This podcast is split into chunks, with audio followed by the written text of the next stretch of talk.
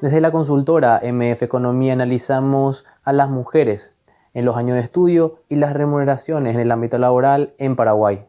El capital humano femenino ha venido aumentando en los últimos años y representa una fuerza importante en los datos de empleo por sectores.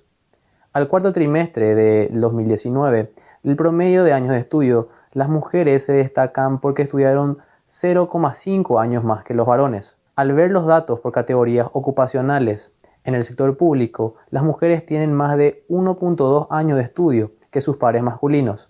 En el sector privado, la diferencia es de 2.2 años más.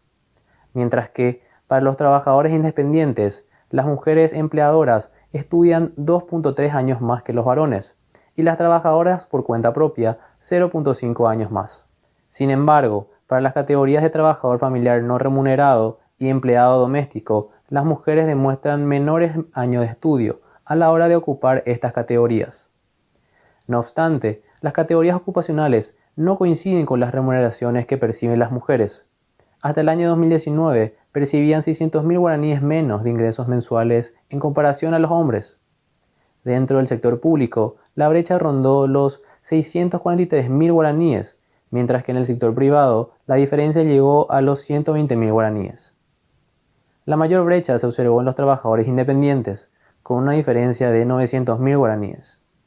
Por último, las empleadas domésticas también tenían un rezago de aproximadamente unos 236.000 guaraníes.